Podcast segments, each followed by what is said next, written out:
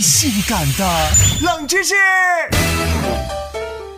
如果把 logo 遮住，还能让你第一眼就认出这是什么品牌的饮料的包装设计时，那一定会有可口可乐的弧形瓶。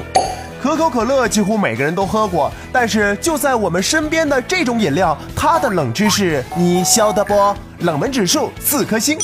最开始的可口可乐其实不是我们现在能看到的棕褐色的饮料，它的发明当时是为了做一种药剂，是为了提神、镇静、减轻头痛的作用。后来经过种种调试，加入了糖浆和水，再加上助手在一不小心的时候加入了碳酸水，就变成了最早的绿色的可口可乐。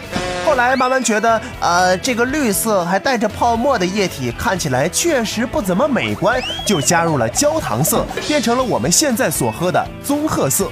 哈，还好它改进了，不然早被百事可乐给干掉了。可口可乐首次进入中国的时候是一九二七年，第一位为它代言的明星是当年的一位大美女阮玲玉。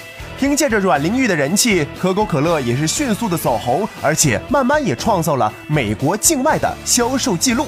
可口可乐最神秘的一点是关于它的配方，网上也流传过很多的版本，但也都是不准确的。它的配方的神秘程度堪比国家机密，全世界只有三个人知道这个配方，而且三个人也都只知道的是一部分的。